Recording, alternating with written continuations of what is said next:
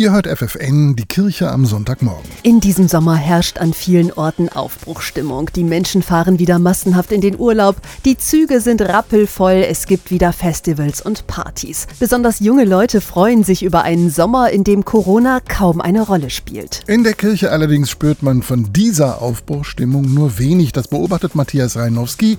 Er ist Jugendseelsorger des Bistums Hildesheim, also der Kirchenregion zwischen Küste und Harz. Ich glaube, gerade in vielen Gemeinden ist es im Moment so, oder das höre ich überall, ja, die jungen Leute sind alle weg. Jugendarbeit lebt davon, dass von Generation zu Generation auch Dinge tradiert und weitergegeben werden. Die Älteren erzählen den Jüngeren, Mensch, unsere Gemeinde macht was Schönes, äh, da kannst du hingehen.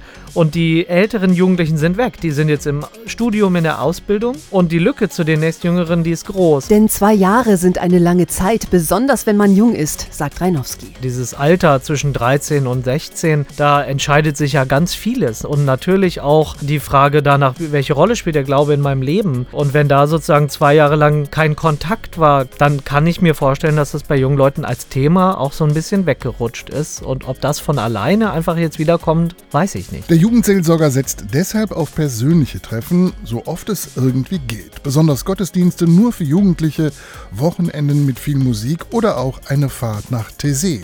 Die intensivsten Zeiten sind die, wo man mit jungen Leuten für mehrere Tage wegfährt. Da bricht nach zwei, drei Tagen irgendwas auf und man kommt nochmal in ganz andere Tiefendimensionen, als das im Alltag möglich ist. Und genau das ist weggefallen. Dass nach den zwei Jahren Corona-Zwangspause alles wieder so werden wird wie früher, daran glaubt Matthias Reinowski nicht. Viele Jugendliche wird er einfach nicht mehr erreichen, auch wenn er sich noch so sehr darum bemüht. Resignieren will er aber nicht. Vielleicht gibt es ja aber doch noch ein paar Jugendliche, die trotzdem irgendwie Lust haben, ihren Glauben zu leben. Aber das kann man halt alleine nicht. Dafür muss man anderen Menschen begegnen. Das sagt der Jugendseelsorger des Bistums Hildesheim, Matthias Reinowski.